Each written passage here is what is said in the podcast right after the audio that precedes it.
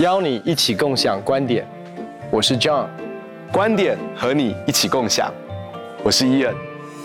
Ian，今天我们又要一起来谈对我们影响非常深的孔毅老师的另外一本著作，就是《第一与唯一》。这个对于在思考弟兄姐妹在职场当中里面的一个心态，有一个非常重要的一个影响。John，其实我们今天所分享的很多东西，都是从啊孔毅老师这本书《第一与唯一》这本书里面来的哦。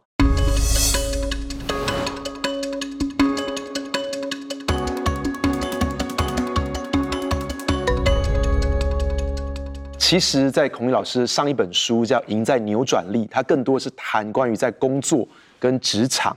可是，其实第一跟唯一，他谈的不只是工作跟职场，他其实谈的是生活当中的幸福。嗯，当然我们在工作上面成功，我们在职场上成功，以至于我们在财务上面能够昌盛，我们能够更多的来供应我们的家庭，我们能够去完成我们自己的梦想，不管是在财务上面，或是我们的自我实现、理想上的实现，这些都是幸福的一个很重要的部分。但幸福是不是仅止于此呢？那这个其实就是第一跟唯一要探讨的。譬如说，在我们的华人文化里面，很重视，就是说，哎，你你读书的时候，你就要考到好的学校，是是，然后读好的研究所，将来找到好的工作。其实很多爸爸妈妈这么看重孩子这些东西，其实无非就是希望孩子能够幸福。但是真的考上好的学校，找到好的工作，有好的薪水，是不是就百分之百跟幸福画上等号？那其实我觉得这个就是第一跟唯一。要去探讨的一个东西。那其实对孔毅来说，老师来说，他其实自己真的在啊，他自己也是一个博士，也在高科技业哈，也带了有很有成就。那么他当然就会去思想说，第一跟唯一是不是在很多事情上面的第一，真的就能够代表那个上帝创造我们生命当中的唯一？我们先来思想一个关于第一哦。其实，在我们华人迷思当中，我们认为哈，第一。其实也不是华人，其实在整个的世界的价值观的系统里面，坦白讲，我们好不好，其实是透过比较。透过竞争，透过比较，所以那个第一，其实某种程度其实是我跟别人比起来，我比他更优秀，嗯，我比他跟他更卓越，所以我们会比什么？我们比出身背景，我们比家世，我们比呃学历，我们比学校，我们比成绩，所以。可是重点是说，在这个比的过程当中，其实我们忘记了一件事情哦。我常说，其实，在我们的文化的里面，我们有一个所谓的全国第一志愿。我我我我想，我们做父母亲的，其实你有两个女儿，我有三个孩子哦。光是要他们同意一件事情，就已经够困难了。就是说，他们的喜好，他们的呃想要的，他们表达的方式，有时候买礼物给他们的时候都很不一样，太不一样。对。对。然后你说。可是摆在摆在一个国家性的，我们竟然会有一个全国的第一志愿，是，或者是大家的第一志愿，然后呢是某一个科系，那当然对我们华人来讲，其实大部分就是医学系啊，或者是这种所谓的呃法律啊等等这种电机啊、资工啊，其实讲白了，其实就是稳定的饭碗，嗯嗯，优越的工作。然后令人羡慕的行业，或者是最夯的，所以其实我们都是一窝蜂的在抢抢我们觉得稳定的或者是成功的路径，或者是我们认为是会带给我们幸福的。是，所以我我真的就是知道说很多的人啊，他们其实他们自己有很多很多各样的兴趣，可是学校就会告诉他说，哎，你现在你成绩这么好，你一定得要填医学系。对，对，啊，你父母亲就告诉你说，你一定要填这个科系。好，那可是很多的孩子，他们每一个孩子都是非常独特的。当我们把它放在一个单元的，我们这样讲第一的时候，是代表说我们认定了说这个有一个单一的标准，我们觉得这个世界是一个单元的世界。嗯，可是其实世界是非常多元的，每一个孩子都是非常的独特的。所以当他找到他，当他真的有这个能力可以做到第一，可是他不见得会找到他生命当中那个唯一。所以，我们我们真的看到很多孩子，他们非常会读书，他们进到第一志愿，可是其实非常的迷惘，甚至他们从这个科系毕业之后，他们其实是不想要学做这个东西的。他们也可以把这个科系学得很好，可其他们并没有真的想要啊做这个方面的东西啊，那所以他们就找不到他们生命当中的唯一。可是反过来说，如果一个人可以找到上帝所创造他的那个唯一，那个最独特性的他，那个里面他独特的热情、独特的渴望、独特的梦想、独特的恩赐跟才干、独特的专长，那么当他找到这个唯一的时候，他常常可以成为在那个领域当中的第一。其实真正拦阻我们进入到幸福，或者是真正从神来的丰盛的生命，其实是我们里面有一个非常根深蒂固的一个第一文化。这很有趣的是，当我们信主之前，可能我们是拿着我们人生的剧本去到庙里面求神拜佛，求他祝福我们人生的剧本，可以走到我们认为幸福美满的人生。信主之后，我们只是换了一个求问的对象。我们祷告求神祝福，还是一模一样的人生剧本，还是一模一样。我们认为会达到我们认为幸福美满的人生。其实说真的，我们的这个剧本，我们的版本，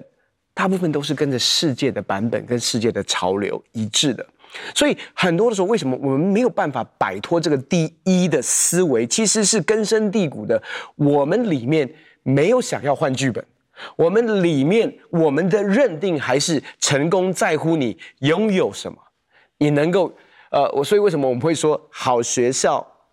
很重要，成绩好很重要，因为才会进到好的学校。好的学校很重要，为什么？因为你才会有好的工作。好的工作很重要，因为才会有好的薪水。好的薪水很重要，才会有好的车子、好的房子。意思是说，这些东西我们 assume 我们的我们的论述是什么？就是你拥有这一切，你就是幸福了。你拥有别人所没有的，你就是美满了。可是其实事实上完全不是这样，已经告诉我们太多太多。我们在教会服侍，我们看到太多的弟兄姐妹，其实所有物质上面的东西、物质上面的享受，住多大的房子，开什么样的名车，都不能够同等于幸福跟美满。呀，yeah, 所以你会发现说，不管在学校里面，当在学校里面，我们就是在追求有好的成绩，读什么样的学校，进到呃，在找职场的时候，我们要想要找什么样的公司，什么样的薪水。当经营企业的时候，我们希望我们的公司能够拓展到多大，然后呢，我们的呃业绩能够达到多少，和我们的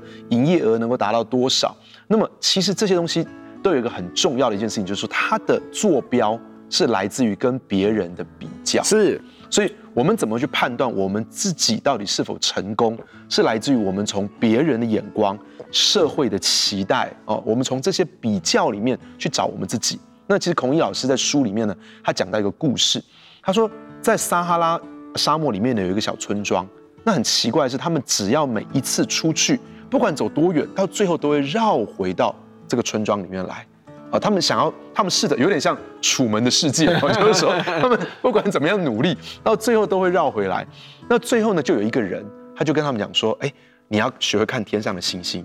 然后你要你要看到那个，你要看到那个北极星，好，然后你只要看到这个北极星，你就知道你要怎么样子走，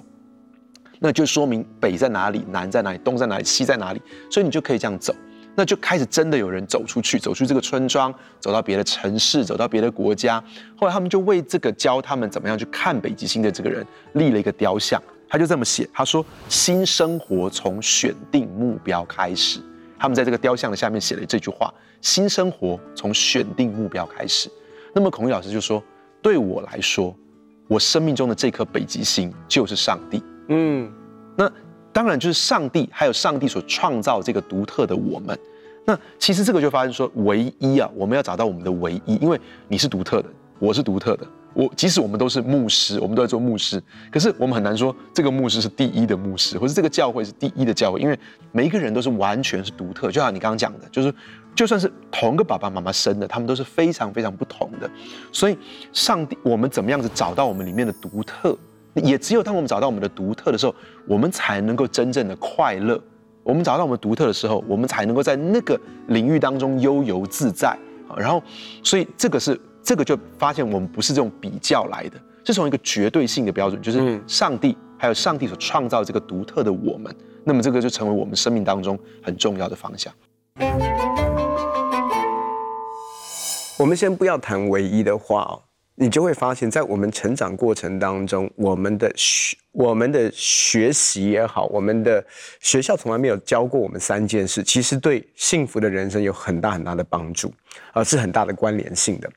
哪三件事哦？我跟你讲，第一个是他学校你可以读 PhD 哦，你可以读两个博士、三个博士，可是学校的知识从来不会教导我们怎么样拥有幸福美满的婚姻，他不会教我们。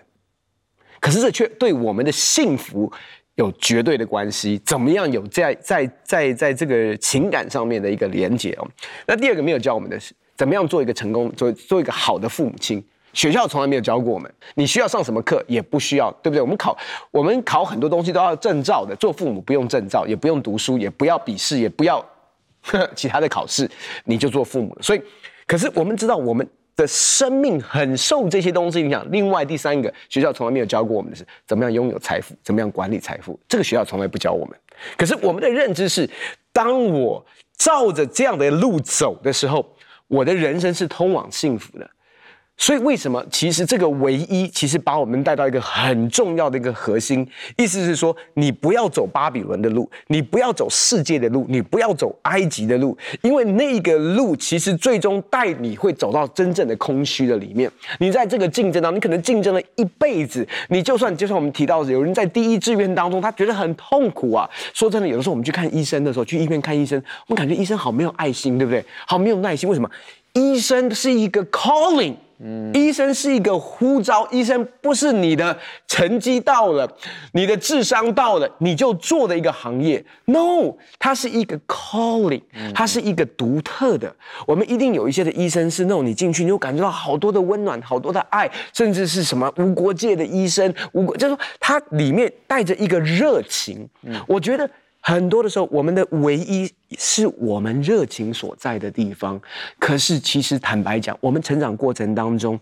我们的第一或者是第一的文化，已经抹杀了我们所有的热情。你你刚刚讲到这个这个医生的比喻很好，就是其实你跟我，我们都认识一些人，他们其实读医学系，是因为他们他们真的可以把书读得非常非常的好。嗯。可是，其实他们最大的热情，其实并不在当医生。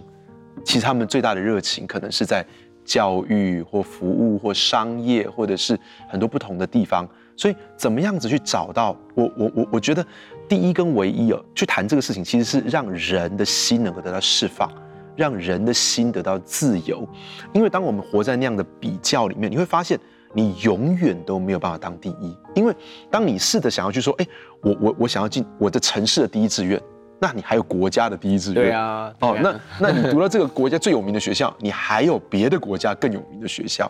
那你去，你总你会发现一件事情，你会发现汲汲营营，你的生活总是不快乐的，因为到最后你发现所所谓的第一，总还是会有一个别的更厉害的第一来打败你。但是如果找到我们里面的那个唯一，其实这个唯一常常会让我们在一个非常特定的领域里面，很自然而然的成为第一。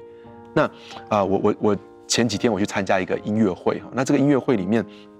呃，就讲到一个一个医生，这个医生是被称为台湾的史怀哲，那这个医生叫陈五福医师，那他其实是在宜兰，在罗东这个地方哦，他建立了一个叫做目光盲人重建院，那这个眼科医师他就是一生，他是个非常虔诚的基督徒，他一生都在奉献给。他一生都在奉献给这些盲人们，那包括啊、呃，我们有有现在有这个伊甸喜乐盲人合唱团，其实当中有些人也是从这个这个陈武福医师的帮助里面来的。那这个医生呢，他最大的渴望不是赚更多的钱，他最大的渴望是照顾更多的盲人。那他甚至曾经写信给史怀哲，就是呃得过这个诺贝尔和平奖这个史怀哲，他就写信给他，在非洲的史怀哲就跟他说：“我想要去帮助你，我想要去非洲来当你的助手。”跟你一起同工，然后这个时候史怀哲就写信给这个陈五福医师，就跟他说：“他说你知道吗？你在你的领域当中，你在你所在的城市里面，他们更需要你。你的城市、你的国家，他们更需要你。那其实这个就谈到，这个是陈五福医师的唯一，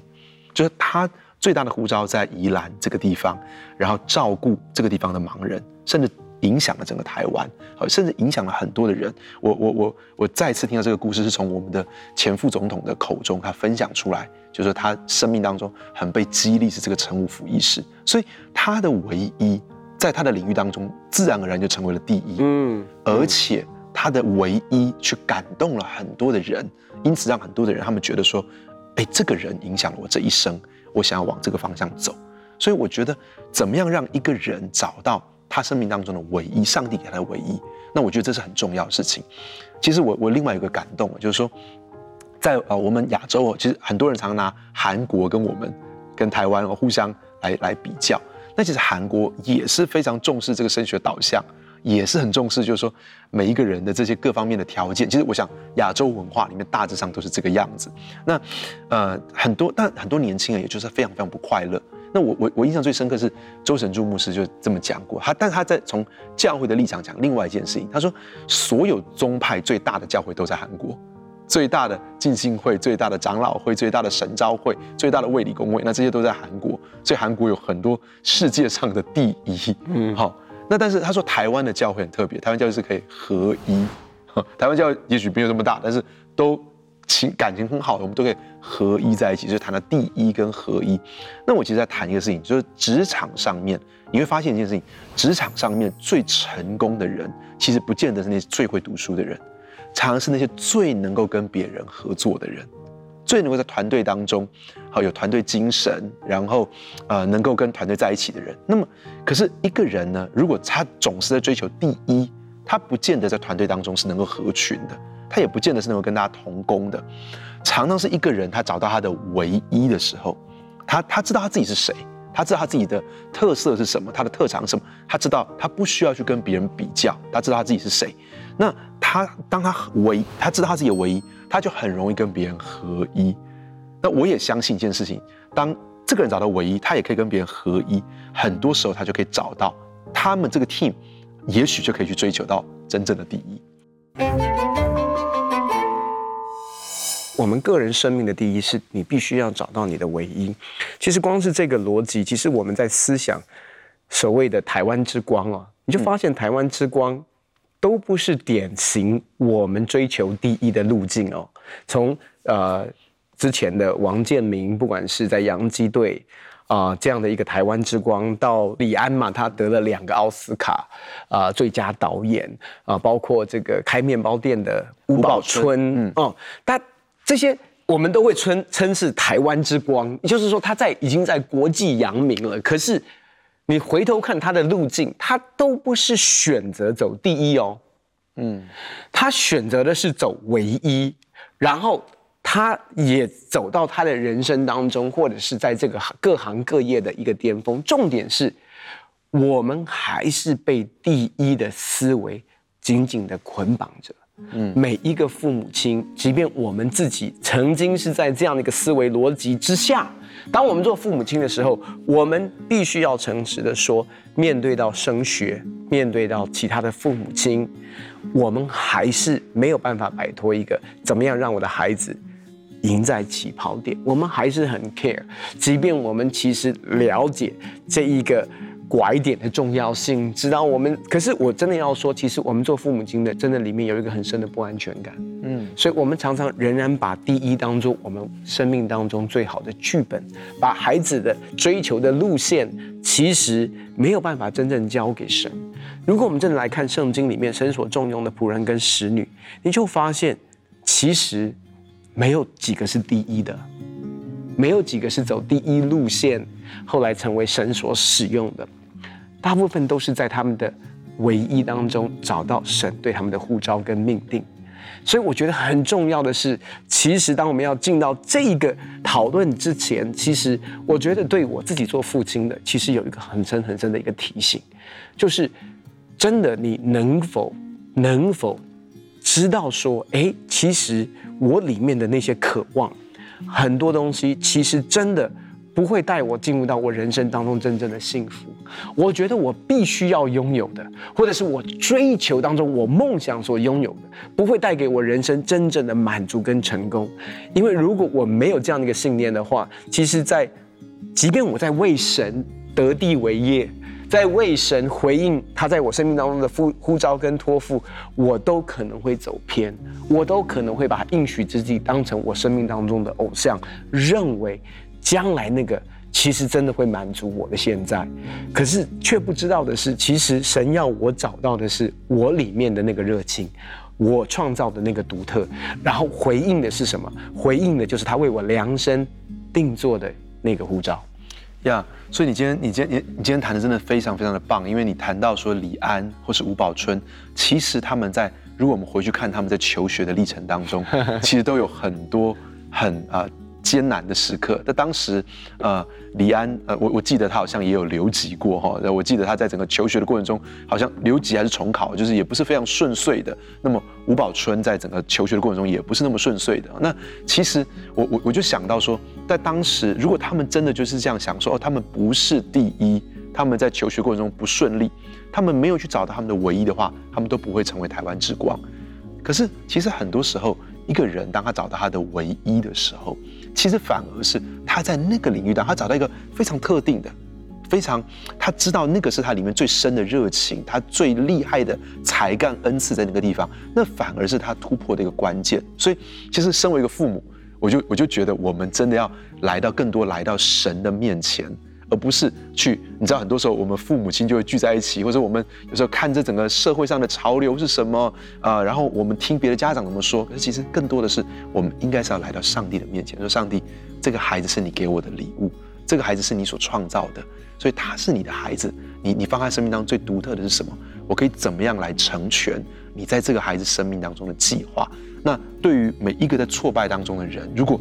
今天我们我们好像感觉到我们在这个领域当中好像没有办法很突破，或许也是我们要再一次来到神的面前说：主，我知道我的生命一定是有价值的，我知道你创造我一定有一个非常美好的目的，请你告诉我，你放在我生命当中那个最独特的那个唯一是什么，让我又能够用这个唯一来带来祝福，去完成你在我生命当中那个荣耀的计划。所以。我很渴望每一个人都去发掘别人生命中的唯一，我们也去发掘我们生命中的唯一。但是呢，必须要来到指北针，也就是北极星，我们的神的面前。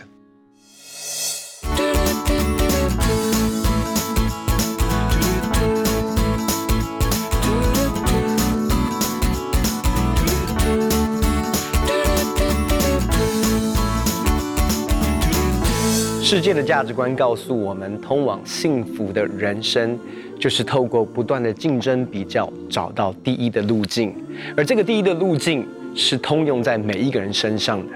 可是我要告诉你，这个路径不能够带给我们真正的富足跟满足。